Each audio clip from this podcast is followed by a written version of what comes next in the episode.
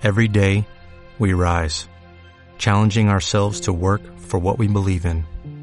At U.S. Border Patrol, protecting our borders is more than a job, it's a calling. Agents answer the call, working together to keep our country and communities safe. If you are ready for a new mission, join U.S. Border Patrol and go beyond. Learn more at cbp.gov/careers. Hola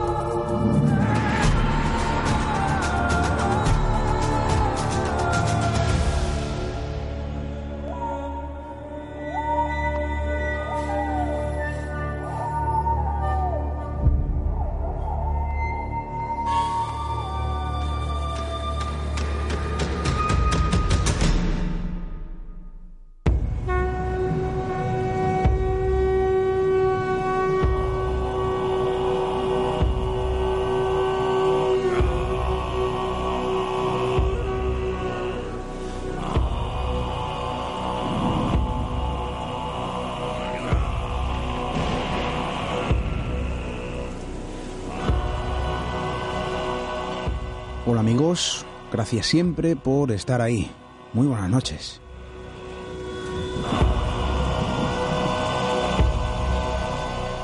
Vosotros ya sabéis sobradamente que, que todo lo desconocido acaba explicándose bajo un sinfín de teorías rebatidas entre sí, a veces confusas y a veces, bueno, pues ayudan poco, ¿no? A, a relucir verdades.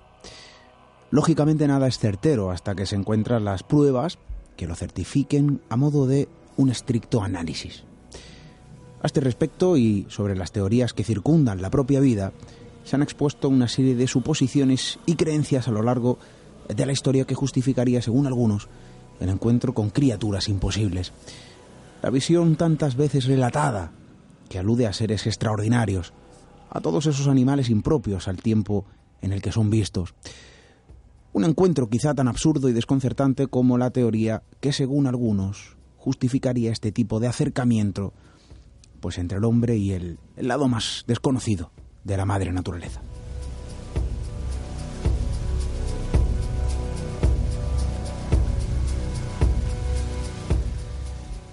Como siempre, esas vías de contacto ya disponibles. Nuestro correo electrónico radio arroba ya en pleno funcionamiento también gracias a nuestra queridísima compañera Diana Arbello, nuestras redes sociales. Esperamos vuestros mensajes, claro que sí, a través de Twitter, Instagram, Google Plus y Facebook, donde nos encontraréis tecleando Misterio Red y desde luego también a través de misteriored.com.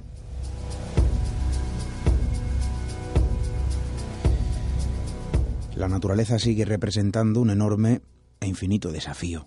Aquí lo hemos visto en infinidad de veces, lo seguiremos viendo, estoy seguro. Conocemos mucho más con el paso del tiempo y nuestra ciencia avanza a, a pasos agigantados, pero la naturaleza sigue reservándose el derecho a permanecer siempre sorprendente y enigmática. Y a veces se muestra bajo encuentros imposibles. A veces se deja ver.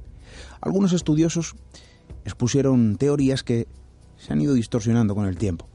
Pero hay quienes defienden esas hipótesis que podrían, según ellos, otorgar cierto razonamiento sobre las increíbles visiones, sobre esos increíbles avistamientos de tantos insólitos y asombrosos animales.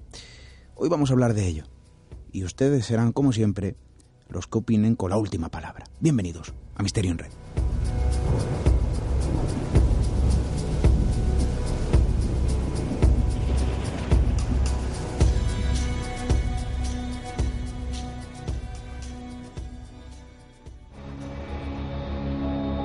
Atrévete a cruzar el umbral hacia lo desconocido. Aventúrate a descubrir que el misterio reside más cerca de lo que imaginas. Traspasamos la línea de lo imposible.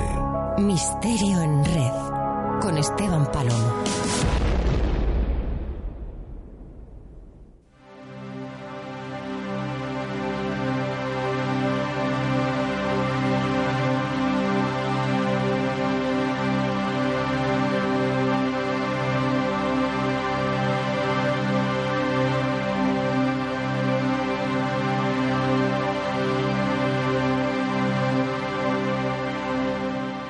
Frecuencia tratamos de explicar todo aquello que desconocemos bajo improbables teorías, en ocasiones poco certeras.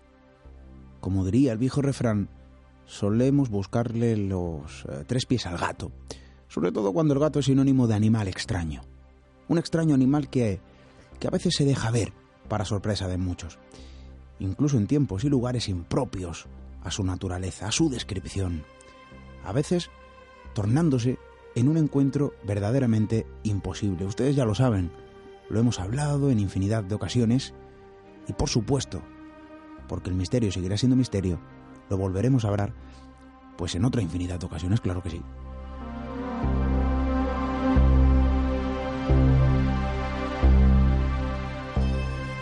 La siempre sorprendente criptozoología sabe mucho este tipo de ideas barajadas que justificarían, según algunos, los innumerables avistamientos de seres extraordinarios. Seres, bueno, pues que se dejaron ver, que se mostraron, seres que por su descripción fueron extintos hace milenios, seres que desafían con la sola presencia de su fugaz estampa, auténticos protagonistas de numerosos relatos, de sucesos narrados por la prensa de medio mundo, por la siempre borrosa fotografía, protagonistas de ideas, protagonistas de alocadas teorías, algunas incluso defendidas por un segmento del sector eh, científico.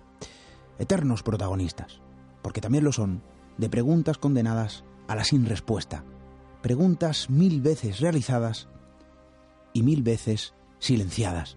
¿De dónde surgen? ¿En qué lugar se esconden?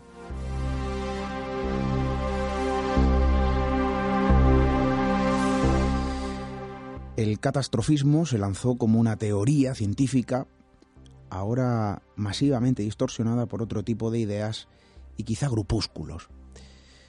El geólogo y paleontólogo Georges Cuvier explicaba cómo los cambios geológicos y biológicos producidos en nuestro planeta se debían a cambios repentinos y violentos y no, y no a un proceso de evolución pausada entre las diferentes épocas. ¿Y qué ocurre? Pues que ideas como estas se transforman, según algunos, en el razonamiento que podría otorgar una explicación a los numerosos relatos existentes sobre la repentina visión del lado más extraño y asombroso de la naturaleza. Serían mil encuentros, incontables diría yo, mil seres extraordinarios, mil ideas para justificar su presencia. Hoy vamos a hablar de todo ello. Compañero Javier Resines, muy buenas noches, bienvenido de nuevo. Hola, ¿qué tal? Buenas noches, Esteban, muchas gracias. Decía que, que son mil encuentros, yo quizá apuntaba alguno más, ¿no? Mil ideas también, mil estampas imposibles, extraordinarias, que obedecen al lado más desconocido de la naturaleza, aparentemente porque desde luego no sabemos lo que son, basados en esas noticias, en esos testimonios, en esos relatos, tantas veces escuchados, vistos y leídos, pero también esa justificación bajo mil suposiciones, bajo mil ideas, bajo mil teorías. Y quizá una más extendida, vamos a decir así, también distorsionada por otro tipo de, grupúsculos y, que han sido adoptadas por los llamados creacionistas y, que aprovechan este tipo de ideas y, y lo distorsionan, pero con una base muy bien fundamentada y defendida, ojo, y defendida incluso por un segmento de la ciencia de forma parcial. Yo hablaba hace algunos días con un buen amigo y me decía, Esteban, la biología, en este sentido, acoge la teoría de la evolución como tal y también parte de, esa idea catastrofista em, y que influye indudablemente en la propia evolución, en la propia vida que conocemos de nuestro planeta. Esto justificaría, Javier, y esto es interesante, el avistamiento de determinadas eh, eh, criaturas o de determinados seres que se han descrito, ¿no? Eh, con una figura, bueno, que correspondería a animales extintos incluso.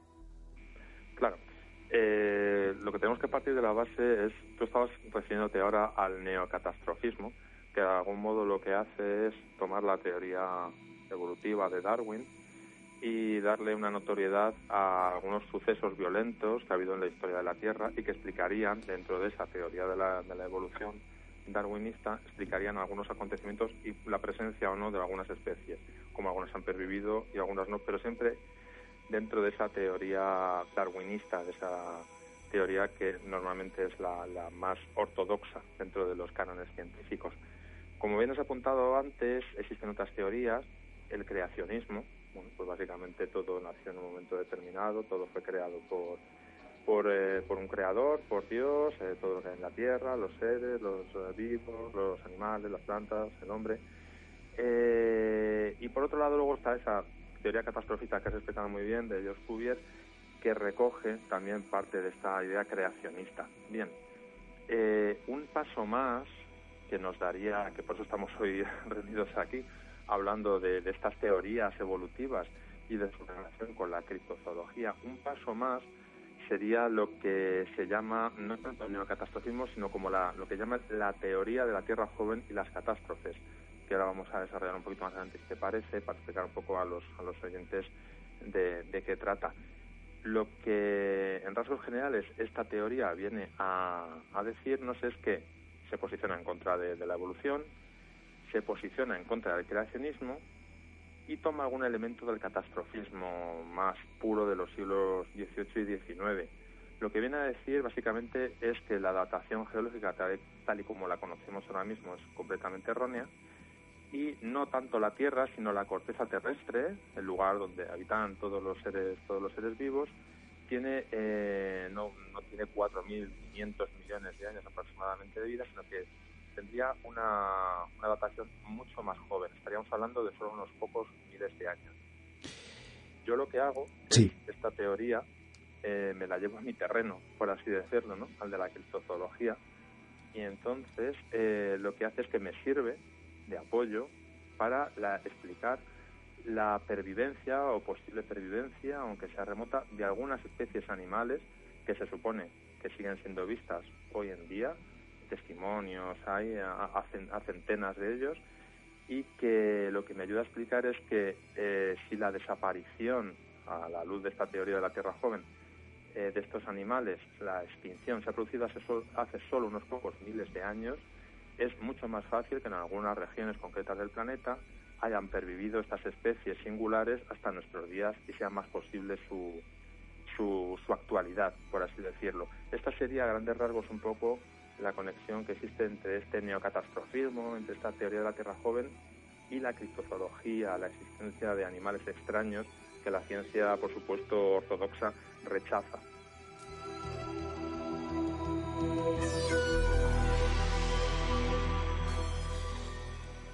Claro, para este tipo de ideas, para este tipo de teorías, quizá algunos la tachen de alocada, yo no lo sé. Otros quizá la acepten, ¿no? Como, como una posible realidad. Quizá a lo mejor parcial, yo no lo sé. Bien, pero tú me remitías, ¿no? A una persona, al nombre de una persona concretamente. Y esta persona la teoría... hace una hace una serie de em, desarrolla una serie de ideas expone una serie de modelos, el modelo de la Tierra joven que, has mencionado, y, se basa en una serie de teorías divididas en épocas. Todo, evidentemente, bajo ese término, ¿no? Catastrofismo. Eh, ¿Quién es Zilmer? Porque yo creo que esta persona es un puntal en nuestros días eh, y un fiel defensor, yo diría que el principal, yo no lo sé, abanderado, de, de este tipo de ideas y de hipótesis que vuelven a salir a la palestra. Sí, sin duda. Eh, la figura central de esta teoría es un, pues un alemán, es Hans Joachim Filmer, es un, empresario y un ingeniero civil. Em, es un empresario, se ha dedicado siempre a temas relacionados con la construcción, con materiales eh, de construcción, con la geología, al fin y al cabo, y tiene una dilatada trayectoria ¿no? en empresas de, este tipo y en asesoramiento incluso a, gobiernos regionales de Alemania una persona que está viva, quiero decir, eh, sigue en activo, sigue investigando, sigue realizando expediciones para, para probar sus, sus teorías y él, eh, basado en las, en las pruebas, que luego veremos algunas de ellas muy interesantes, en las pruebas a las que, a las que él se acoge, eh, ha creado esta especie de, o sea, esta teoría que él llama de la Tierra joven y las catástrofes. Mm, realmente él, pues lo que afirma, es como veníamos diciendo, que la, la Tierra, aunque es un planeta viejo, realmente eh, hace entre 4.500 o 5.000 años y un máximo de 10.000 años fue azotada, azotada por una serie de catástrofes, o una catástrofe global, o varias catástrofes globales que cambiaron y modificaron radicalmente la corteza terrestre. Eh, él comenta que hubo varios maremotos gigantes, un desplazamiento del eje terrestre, lo que él considera el inicio de una era de la nieve, unas glaciaciones tanto en el Ártico como en el Antártico. Esto provocó que desapareciera eh, el 80% de las especies que existían en ese momento y que se produjeran unas nuevas condiciones terrestres, una mayor presión, eh, una menor presión atmosférica, perdón, y un aumento de la fuerza de la gravedad, lo que hizo que se extinguiera pues, gran parte de la megafauna conocida. Él, por ejemplo, pone algunos ejemplos y dice que en esa época pues se extinguieron el megaterio de, americano, eh, los mamuts euroasiáticos y casi toda la, fauna la fauna grande eh, de gran tamaño. Él tiene esta teoría de la de la Tierra joven indicando que estas catástrofes eh, no se sucedieron eh, todas a la vez, ¿no? sino que fueron en periodos sucesivos y durante largos periodos de tiempo con distintas intensidades y de un modo global, afectando a todo el planeta de modo distinto también en cada, en cada zona. Combina esta teoría con la teoría de las olas de mareas gigantes, que dice que a partir de estas catástrofes naturales se produjeron en distintos momentos unas enormes, gigantescas olas de, marea que acompañaron, que fueron acompañadas con grandes diluvios, con nevadas, caídas en distintos lugares del mundo, lo que hizo, provocó una reorganización de los materiales estructurales que formaban la corteza de la Tierra. Esto unido a una edad de, la nieve, lo que él llama una edad de la nieve, en la que hubo un desplazamiento del eje terrestre debido a este cataclismo y, a unas intensas precipitaciones de nieve y de lluvia, pues hizo que bueno pues que hubiera un, un recalentamiento inicial del océano, un enfriamiento súbito, que fue lo que provocó las distintas bueno pues capas geológicas que podemos encontrar en cualquier yacimiento actualmente. Es una teoría que como vemos lo que hace es eh, destrozar. Literalmente hace añicos la teoría de la, evolución y pone patas arriba todo lo que conocemos ahora mismo en cuanto a dataciones, ya no solo geológicas, sino biológicas e incluso históricas. Eh, Filmer es, la, es el eje central, el núcleo, la persona principal que abandera esta teoría.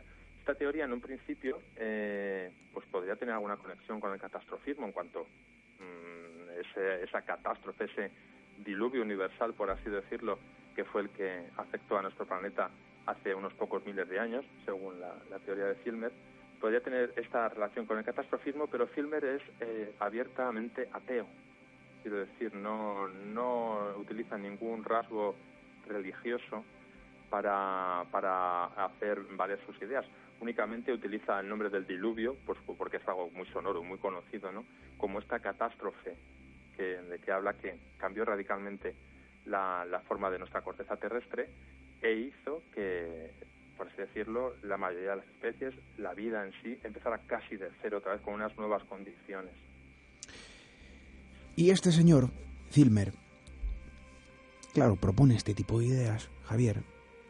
Eh, claro, algunas, yo no sé, yo eh, entiendo que hay que cogerlas con pinzas, ¿eh? muy bien, muy bien, analizar muy bien esa información, pero habla de cuestiones, primero que, que se contrapone con las ideas expuestas por Darwin.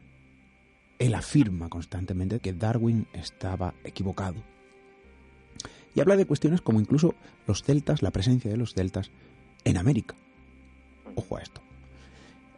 Bueno, ahí están esas cuestiones. Incluso aporta una serie en su libro de, fotografías donde aparecen una serie de dólmenes que, que, yo personalmente no sé muy bien a qué corresponden, pero bueno, que las fotografías están ahí, ¿no?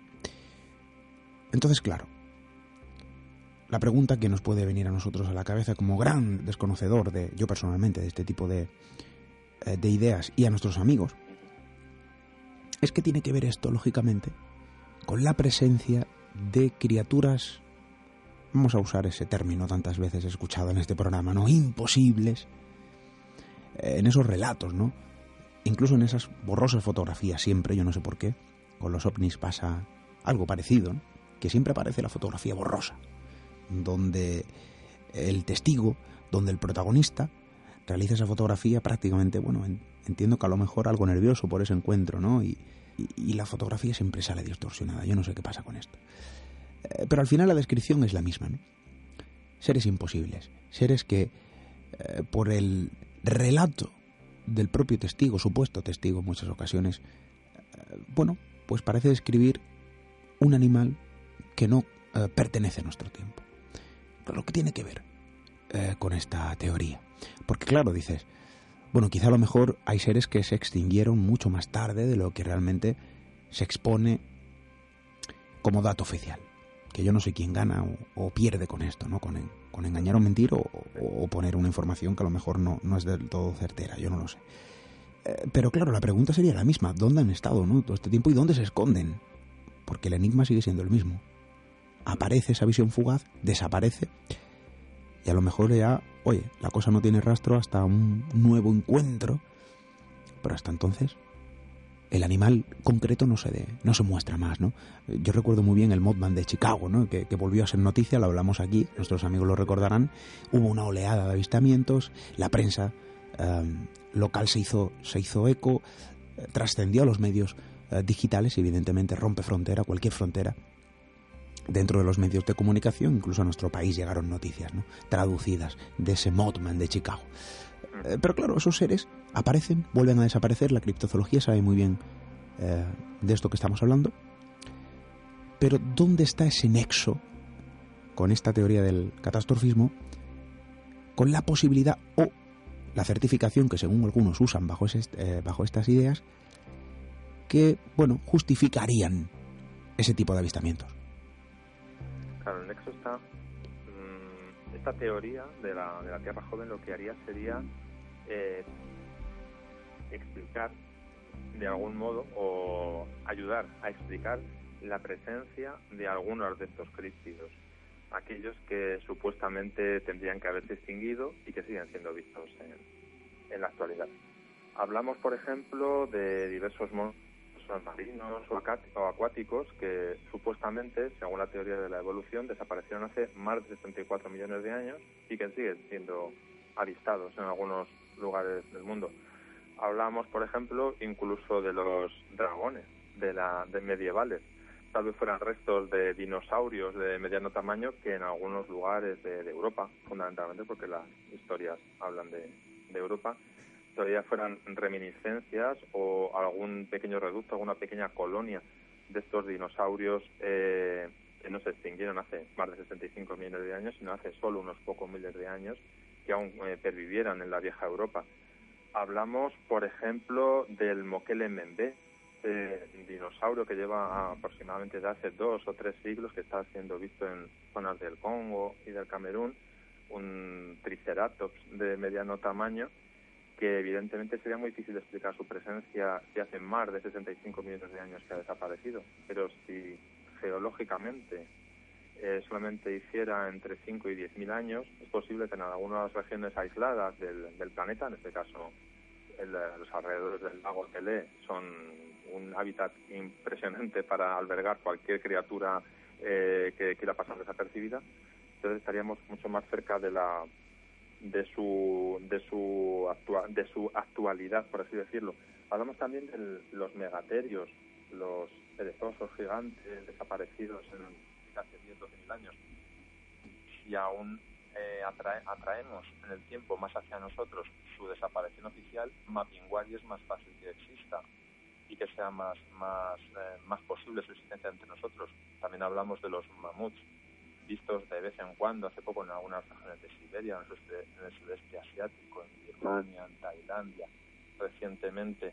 Incluso Filmer eh, tiene una teoría, que es la teoría del hombre neandertal, en el que él eh, predice de algún modo que el, el hombre de Neandertal nunca desapareció, sino que realmente fue se fue adaptando de algún modo desde sus eh, originales lugares de anidamiento, por así decirlo, en el norte de Europa, se fue adaptando a las nuevas condiciones y fue progresivamente mm, trasladándose, migrando más hacia el sur y adaptándose a un nuevo tipo de hombre, convirtiéndose en un tipo de hombre más robusto, más fuerte, según las nuevas condiciones imperantes, ¿no? tras este diluvio universal.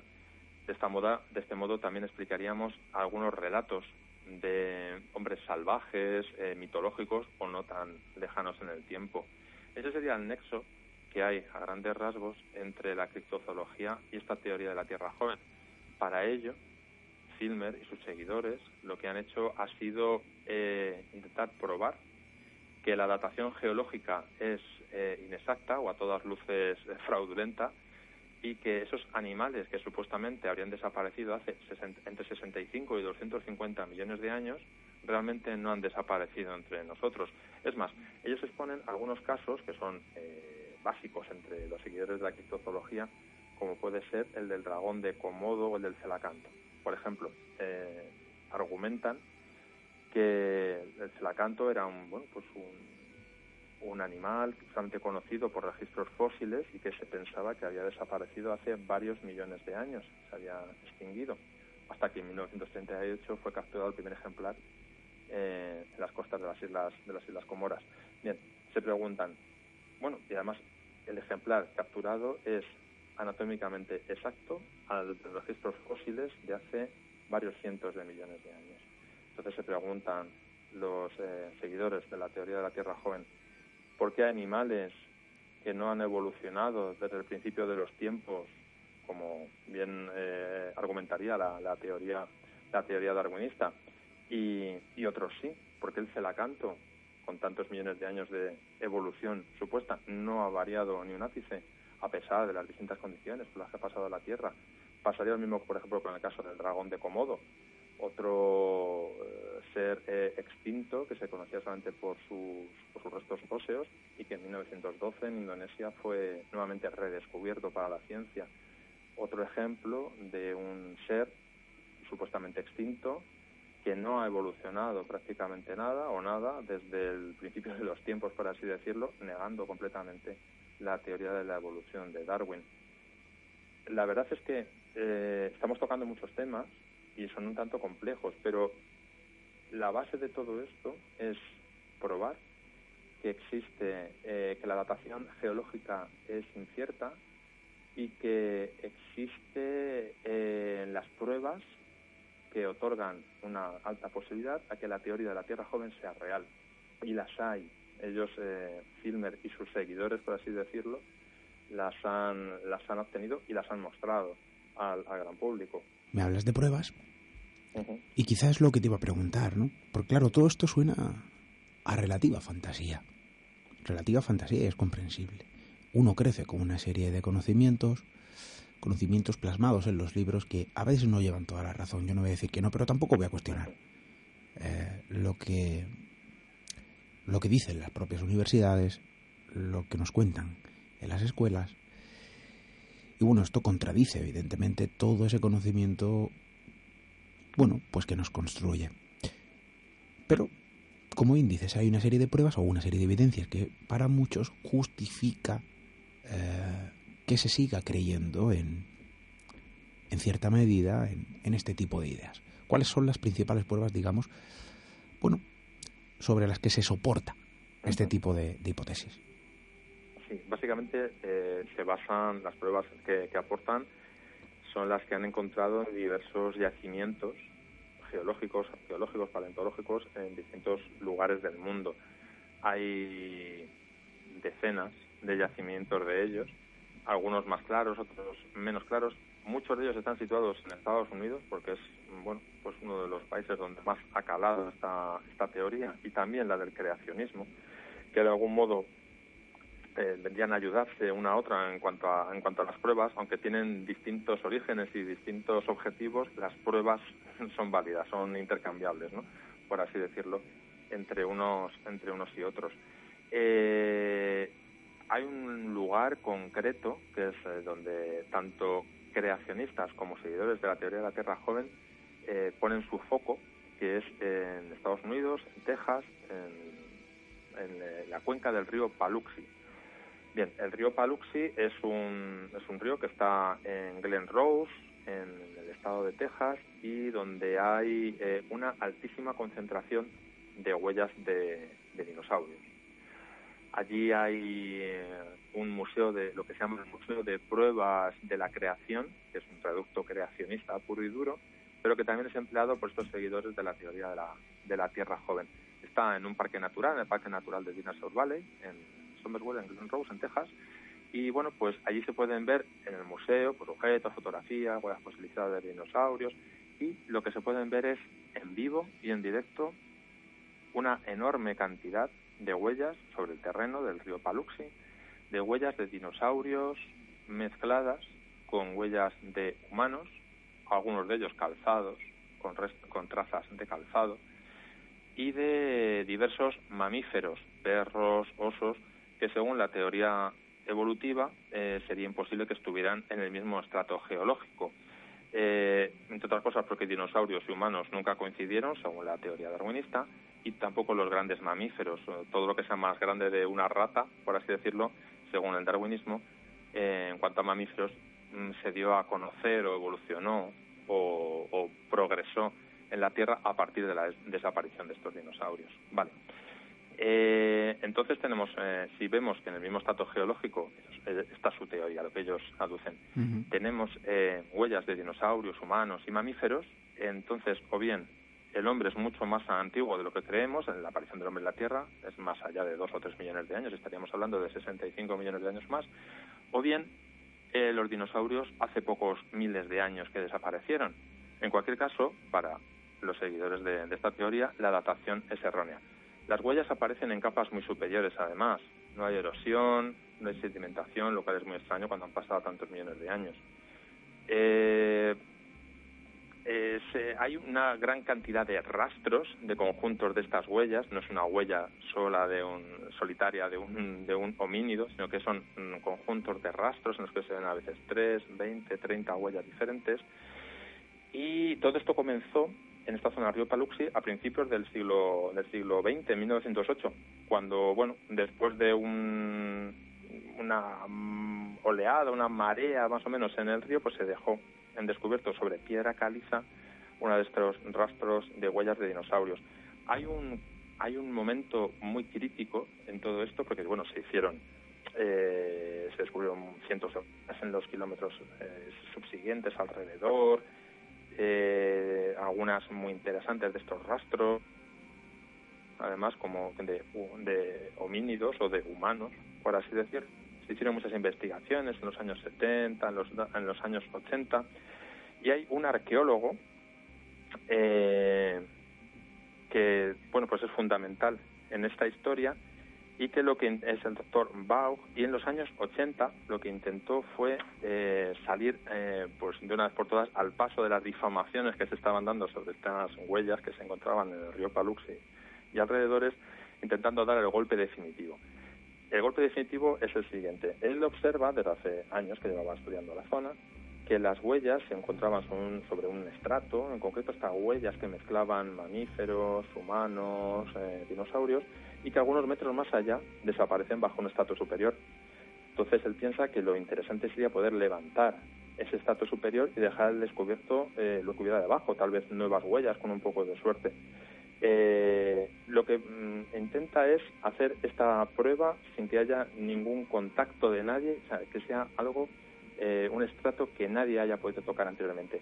Y para ello lo que quiere hacer es hacerlo delante de las cámaras de, televisión y en presencia de científicos y representantes de, medios de comunicación, levantar un estrato y dejar una capa de roca intacta para ver qué hay debajo, a ver si hay huellas originales que no se hayan podido tocar.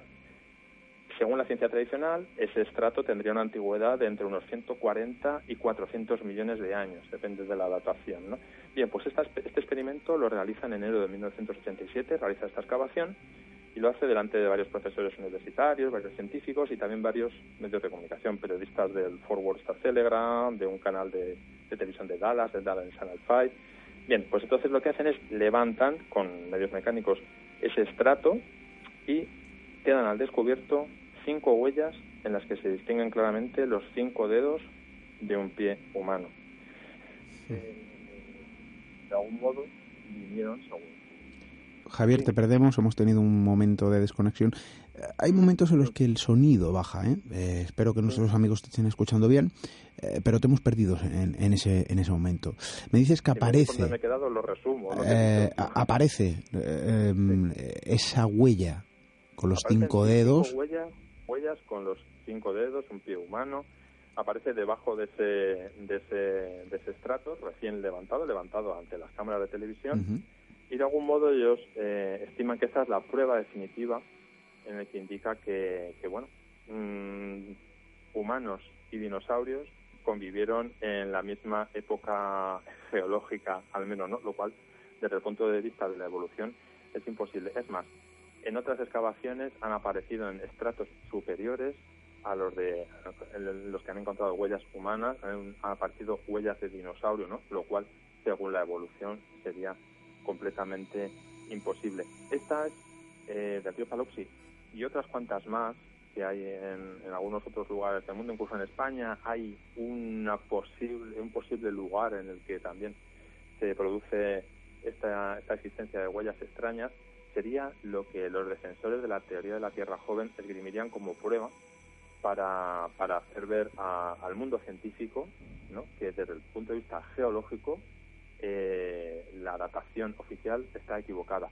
Además de esto, también esgrimen eh, lo que sería la, referencia a textos antiguos que recogen distintas mitologías o distintas cosmogonías de distintos lugares del mundo que vendrían a, a dar el visto bueno a esa teoría de la catástrofe universal, del diluvio universal que se produjo, según los seguidores de la teoría de la Tierra joven, hace entre 5.000 y como máximo 10.000 años. Entonces, con todo esto, eh, sería bastante posible que en algunos lugares del planeta y de un modo pequeño, pequeñas colonias y, un, y de modo un tanto esquivo, como suele ser en estos casos, pervivieran algunos de estos eh, animales que supuestamente se extinguieron hace millones de años.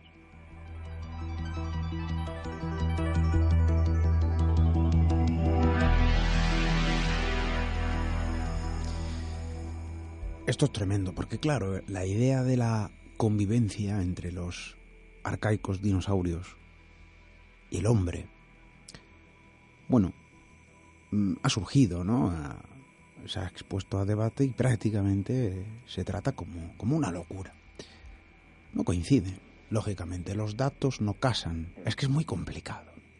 Sí, sí, sí. a mí me gusta creer en esta teoría, quiero decir, no que crean ellas, pero sí me gustaría Claro. Porque me ayudaría a comprender un poco más este mundo que investigo, ¿no? De las criaturas extrañas. Me daría un punto de apoyo, pero entiendo que... es que justificaría, lógicamente... Que también son fácilmente rentables, Justificaría, claro que sí.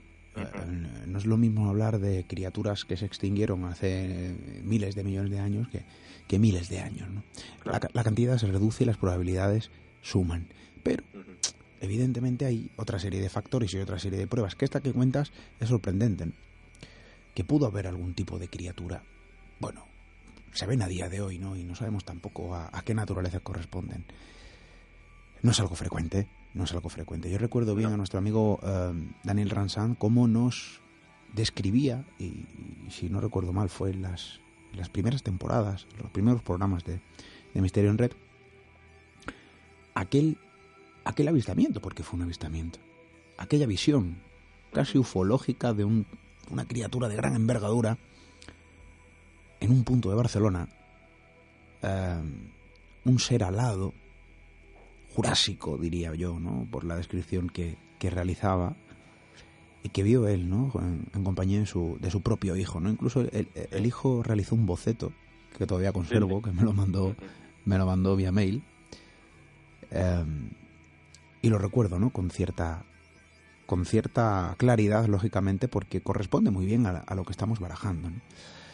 Entonces, claro, no son encuentros que se den de forma muy habitual, si no, no estaríamos hablando de misterio, estaríamos hablando de otro tipo de cuestiones. Estaríamos hablando de zoología. Posiblemente, evidentemente. Pero bueno, la, la, crónica es la que es, y se describen este tipo de, de circunstancias. Es muy interesante eso que dices, con esa prueba ante las cámaras de televisión, ante la propia prensa, ante los periodistas y ante algunos expertos, ¿dónde resurgía esa huella? Da que pensar, sí. Oye, yo no sé mm, dónde está el error en todo esto. ¿no? En, algún lado se falla. Hay un dato que no es el correcto. Está claro que hay un dato que no es el correcto, eh, eh, Javier. Y es una idea de ensueño, ¿no? prácticamente a, a lo que vemos en la gran pantalla en nuestros días, la convivencia del ser humano con los dinosaurios. Esto desde luego, bueno, pues haría las delicias de, de cualquier pequeño, incluso de cualquier mayor. Sí, la verdad es que nos remite un poco al asunto del mundo perdido o de viajes dentro de la Tierra casi, ¿no? Estas novelas de, de, Julio Verne. Realmente lo interesante de esta, de esta teoría, bajo mi punto de vista, tiene varias cosas. Una, esa posible, ese posible acercamiento del, del, de la gran catástrofe universal que cambió las condiciones climáticas de nuestro planeta y dio como resultado eh, un reinicio, por así, decir, eh, por así decirlo, eh, un reinicio de nuestra, de nuestra vida sobre, sobre el planeta, esa posibilidad. Lo segundo es que destrozan literalmente las teorías establecidas y por eso, claro, por supuesto que eh, choca frontalmente con cualquier análisis científico ortodoxo pero eh, me gusta pensar que no todo está descubierto y que hace también 200 años el creacionismo era lo que era la dogma y que después se, se desechó. En cualquier caso, mmm, podemos también tener como prueba, si queremos, pues la, mmm, por así decirlo, las distintas, como decía antes, cosmogonías, mitologías que nos han llegado desde diversos eh, lugares del mundo por parte de distintos pueblos que sí que hablaban en época histórica de la existencia de un, una catástrofe universal que transformó por completo su, su vida y su entorno. Hablamos desde leyendas sobre el diluvio que proceden de los indios fueguinos, eh, de los quichés de Guatemala, que hablaban de que el cielo cayó una masa resinosa sobre sus mm, cabezas con un gran fuego, de mm, los egipcios, de mitos de muchos pueblos como de, de, del libro de los muertos egipcios, en el que el dios Ra hablaba de una gran inundación causada por él, muchas tribus amerindias, desde los cheyennes en el en el norte o más al norte con los esquimales, los choctaw, los navajos, hablan de esta catástrofe universal.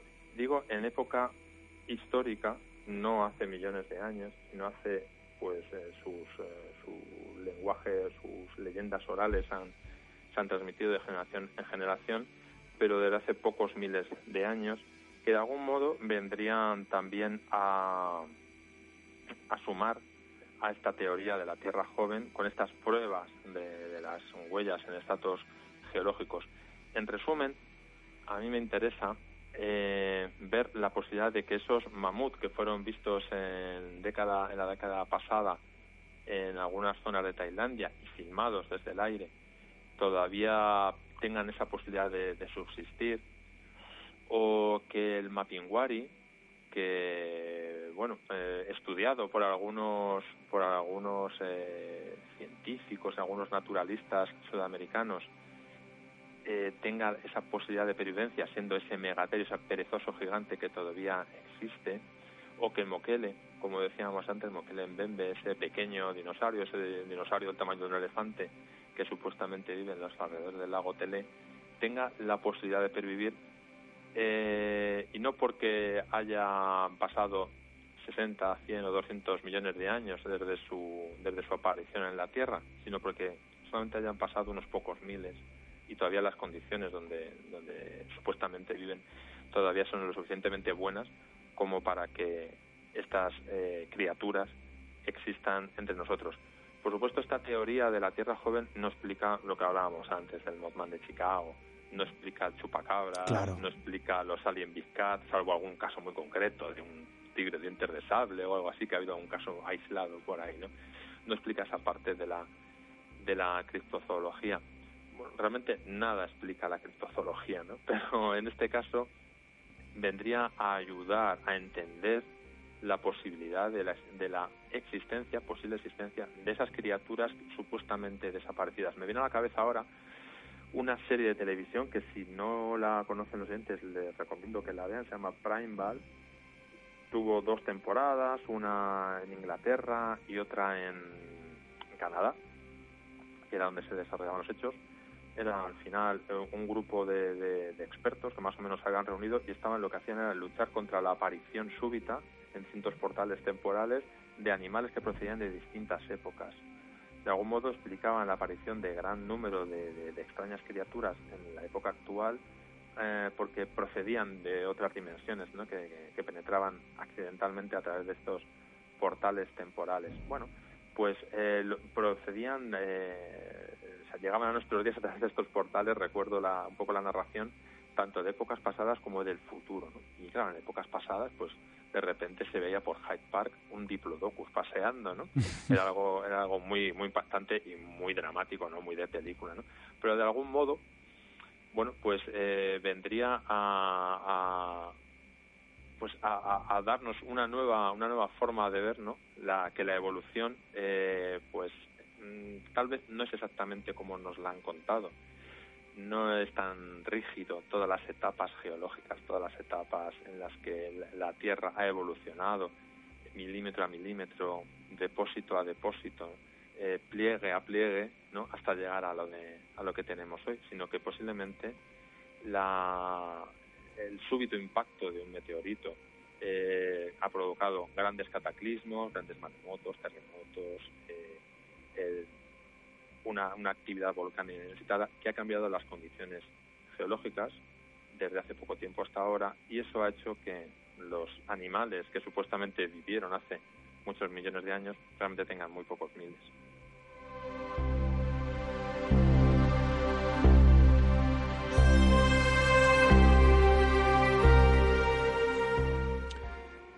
Teorías e ideas alocadas, yo no lo sé. Mm, ¿Ustedes qué opinan? Ya saben que ahí están esas vías de contacto, radio arroba si nos quieren escribir, si nos quieren contar su opinión. Redes sociales también, nuestra compañera de Arbello se encuentra rastreando estos mensajes arroba misteriored para Instagram y Twitter, misteriored para Facebook y Google Plus. Claro, em, hablamos de ideas, insisto, alocadas, ¿no? Y y a ver quién las defiende. Bueno, aquí tenemos a este señor, a Zilmer, y a un buen grupo de, seguidores que, que, de algún modo se agarran de forma parcial en algunos aspectos, en otros quizá a lo mejor de forma total. Pero la ciencia también lo hace. Hablabas de neocatastrofismo y, y, de algún modo yo, yo esto lo hablaba, ¿no? Lo he dicho al principio con, con un buen amigo de este programa hace un par de días. Y, precisamente salió este tema, ¿no? A relucir. Y me decía, no, Esteban, es que a día de hoy la, la ciencia de algún modo, pues, eh, recoge aspectos de lo que ya Darwin defendía y recoge aspectos eh, de lo que el paleontólogo alemán en el siglo XVIII expuso por primera vez. Entonces al final hay una simbiosis, hay una especie de 50-50, como se suele decir por aquí, por el, por el sur. Mitad y mitad. Eh, bueno, al final se van recogiendo pinceladas de, ambos aspectos, porque también es innegable, ¿no? A ver, eh, vivimos en un mundo que, que está en constante movimiento. Y si mañana nos cae, pues una piedra, una roca como la que cayó sobre la tierra de los dinosaurios, a ver quién, quién es el guapo que nos dice que la cosa no cambia. a ver quién es el guapo que no dice que evidentemente hay una extinción eh, masiva y que resurgirá la vida, porque la vida se abre camino y, y esto lo veíamos, ¿no? Es decir, por el, por el, por el mítico actor de, de Jurassic Park. Y claro, eh, ¿qué es lo que tenemos aquí? Pues al final tenemos una mezcolanza de ideas. A día de hoy, que quizás es lo que se baraja por la ciencia más ortodoxa y por la ciencia más eh, aceptada aunque ciencia solo hay una.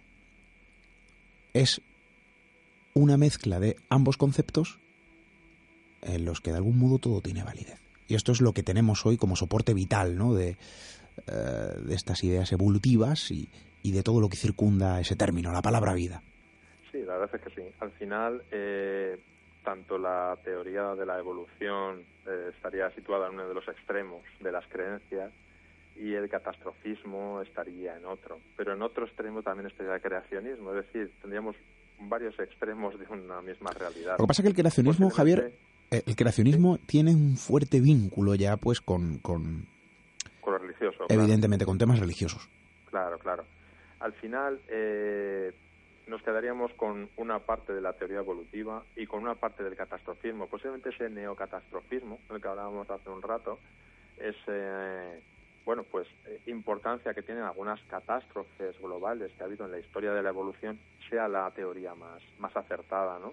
Una evolución lenta, adaptativa, con algunas catástrofes que han ido de algún modo modelando esa adaptación de especies y esa pervivencia o no de, algunas especies. Yo mm, no me quisiera no me quisiera ir sin decir una, una cosita, bueno, hacer un apunte simplemente. Como no vamos a ir a, no, está en nuestra mano ir a Texas, al río Paluxia, cada, cada dos por tres, a ver sobre por nuestros propios ojos estas huellas, sí propongo que todos los que puedan se acerquen a un yacimiento que hay aquí en España, en La Rioja, es el yacimiento de, Valdecevillo, en el que hay unas extrañas huellas, según algunos estudiosos se trataría de dos huellas humanas junto a varias huellas de dinosaurios terópodos, un grupo familiar de dinosaurios, en el mismo estrato, datado en 120 millones de años, que puede verse en este yacimiento. Justo al final del recorrido, quien quiera ir, el inicio del recorrido se inicia en la carretera de Enciso a Cornago, en un parking, hay unas inicios con varias huellas perfectamente identificadas, varias decenas, y arriba del todo hay un conjunto de huellas numerosas que todavía están en fase de estudio, pero que se pueden ver, y por lo que los especialistas aún no se atreven a aportar conclusiones, pero se ven claramente un par de huellas humanas entremezcladas con estas huellas de dinosaurios.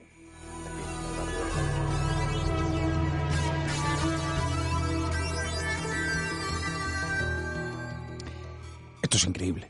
Esto es increíble, Javier. Ese pequeño viaje dentro de las fronteras de nuestro país, siempre mágico, nuestro propio país de las maravillas, ustedes ya lo saben, ustedes ya lo conocen, nos gusta viajar. Y aquí tenemos este lugar, ¿no? Un yacimiento en La Rioja y donde nuestro amigo Javier nos cuenta, nos relata, pues esa presencia, la presencia que conjuga el sueño del niño, la presencia del humano bajo esas arcaicas huellas y la presencia del mítico dinosaurio. También, ¿no? Portando en ese mismo sustrato, eh, sosteniendo, eh, bueno, pues la misma fecha, vamos a decir así. Esto, desde luego, es una idea que, que siempre, ¿no? Eh, es, es, es, bien recibida en la mente del niño, pero también en la mente del adulto. Yo recuerdo que de pequeño, bueno, pues, ¿quién no lo ha pensado, ¿no? Convivir con los dinosaurios, poder ver y tocar un dinosaurio. Bueno, pues quizá a lo mejor yo no lo sé, esas huellas demuestran que hubo, hubo quienes pudieron. Bueno, el planteamiento, el planteamiento desde luego es escurridizo y hay que cogerlo con pinzas. Pero a mí me gusta eso que has dicho. Eso a mí me encanta porque además nos lo encontramos con frecuencia. Cuando la ciencia no se atreve a poner una respuesta sobre la mesa. Esto de algún modo despierta la sonrisa, ¿no? En, en el rostro del escéptico, en el rostro del crédulo, y también en el rostro del curioso, que quizá es donde nos situamos nosotros, ¿no? A la espera de ver qué pasa. Y, y cuando la ciencia no se atreve, ¿no? A poner una, una resolución firme y contundente, está muy bien también, lógicamente, porque hay que tener todas las pruebas y hay que tener todos los datos y toda la información, porque si no, eh, estamos hablando, estamos pintando blanco sobre blanco. Eh, pero, pero sorprende, ¿no? Y aquí tenemos ese yacimiento, un yacimiento también de sueños, un yacimiento, bueno, de preguntas no resueltas, insisto, donde la huella del ser humano comparte espacio y comparte tiempo, según el sustrato donde está grabada a fuego, ¿no? De forma milenaria, con la eh, huella de los dinosaurios. Esto es una maravilla, Javier. Hemos puesto las vías de contacto para todos nuestros amigos que quieran, oye, darnos eh, su opinión. Habrá a lo mejor quien, quien acepte este tipo de ideas, yo no lo sé. Sería interesante hacer ese balance. Yo repito, radio arroba arroba Misterio para Twitter, Misterio Red para Facebook. Ahí están esas eh, redes sociales, a través también de misteriored.com, clican en contacto y hay un formulario donde nos pueden escribir. A mí personalmente y a nuestro amigo Javier nos gustaría saber vuestra opinión, así que yo os animo a hacerlo. Javier, ¿yo qué te voy a decir? Pues eh, como siempre, un viaje súper interesante, claro que sí, asombroso, extraordinario, a través del siempre sorprendente cuaderno criptozoológico que llevas bajo el brazo y que nos depara todavía muchísimas sorpresas. Así que muchísimas gracias, Javier. Pues nada, muchas gracias, Esteban. Un abrazo y esperemos que esta noche hayamos eh, despertado el interés de los oyentes por, bueno, pues por investigar, como siempre, conocer, leer, visitar y dudar, que es lo más importante. Desde luego que sí, yo creo que es parte de nuestra misión y, y como buen encomendado para tal misión, yo creo que, que mejor, en tu caso, pues no lo has podido elaborar. Así que muchísimas gracias, un fuerte abrazo, Javier. Un abrazo.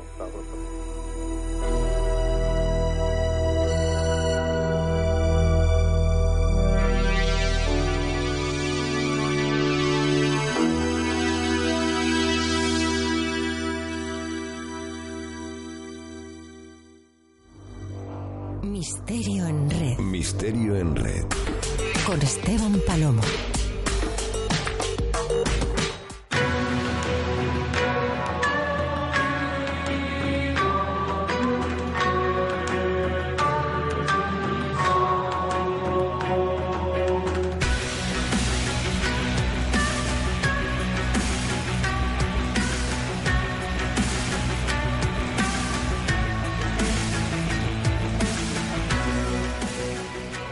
Es lo que tiene todo lo que resulta ser desconocido.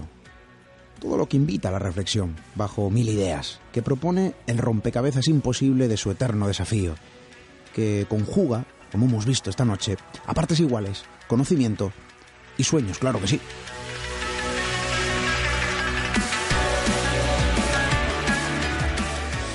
Pues de nuevo hemos visto. Eh, cómo esto ocurre. Hemos querido, en este caso, y por esa misión que nosotros emprendemos cada siete días, pues depositar los datos, la información sobre la mesa de este estudio. Exponer eh, la arcaica crónica tantas veces eh, vista, leída, escuchada y narrada por las voces de aquellos que no lograron y no logran en muchas ocasiones comprender la extraña naturaleza que compone cada fragmento de material que construye ese infinito, sorprendente y extraño término llamado misterio.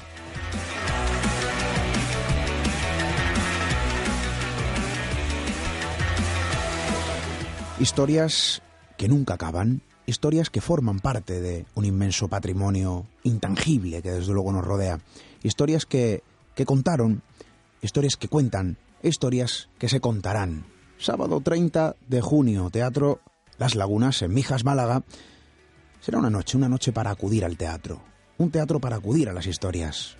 Ojo, porque puede que sea una noche, una noche muy, muy milenaria, ¿por qué no?